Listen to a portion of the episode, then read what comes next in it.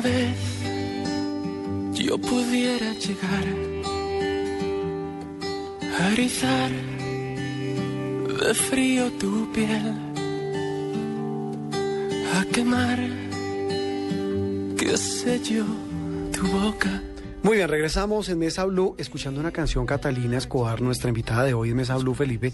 Una canción de, de Enrique Iglesias que apenas ella la escuchó. Escuchémosla, escuchemos un. Hablarás por mí llorarás al verme sufrir. Ay, sin dudar, tu vida entera dar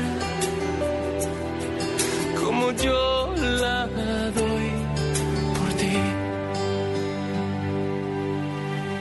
Si pudiera ser tu héroe. Bueno, esta canción de Enrique Iglesias que tiene que ver con la fundación Juan Felipe de Catalina Escobar. Cuando fue la campaña de CNN Héroes, cuando ya había quedado entre los 10 finalistas, eh, Sony, la disquera, en Miami me llamaron y me dijeron, Cata, Enrique Iglesias quiere que tú uses la canción Héroe para lo que tú quieras. Casi me da un infarto. Y montamos eh, con uno, bueno, con un gran amigo y asesor en temas de redes, la canción como con fotografías de niños y la subimos en redes. A mí me pareció un gesto absolutamente impresionante de él y de los artistas porque CNN y todo eso pues claramente a mí profundamente me conmovió desde principio a fin. ¿Qué pasó después de, de que usted quedó entre las 10 finalistas de héroes de CNN? ¿Qué pasó con la fundación?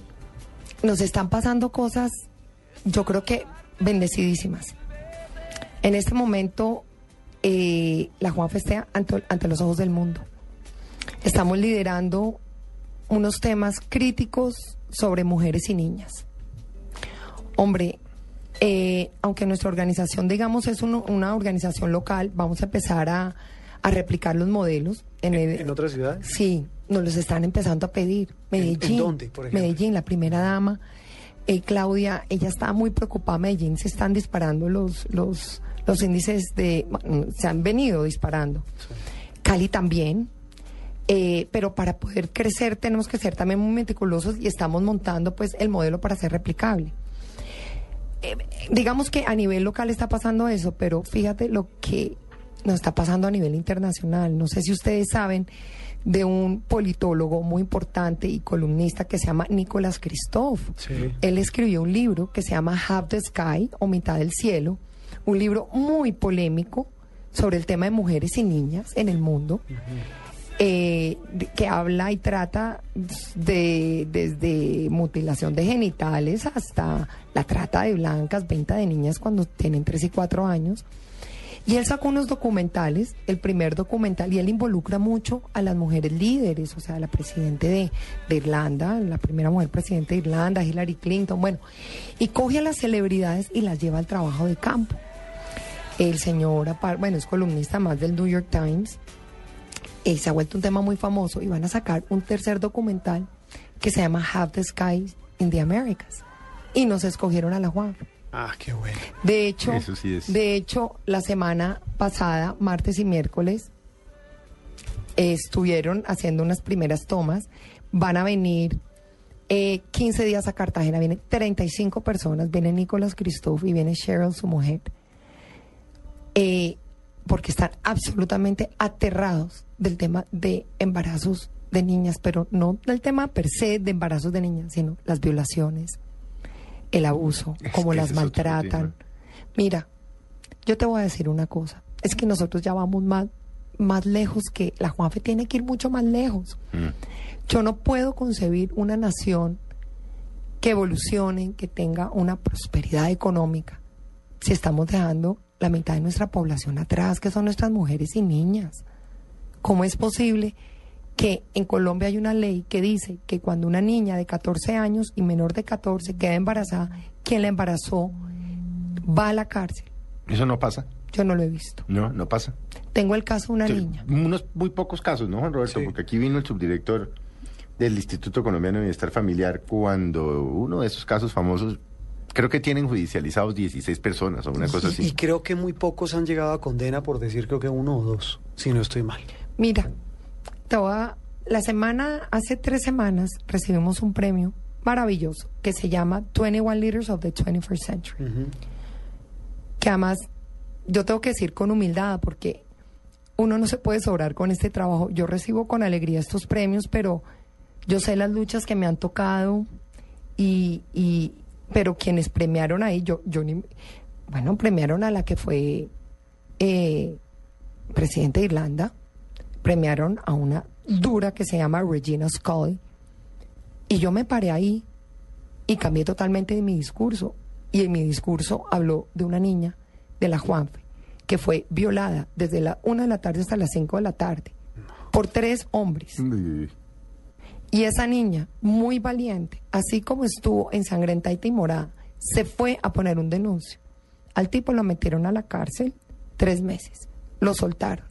Y hoy en día el señor y la familia están amenazando de muerte a la niña y a su familia. Yo no puedo. ¿Quién es la voz de esas niñas? Dime. Nadie. Nadie. Tengo que ser yo. Sí.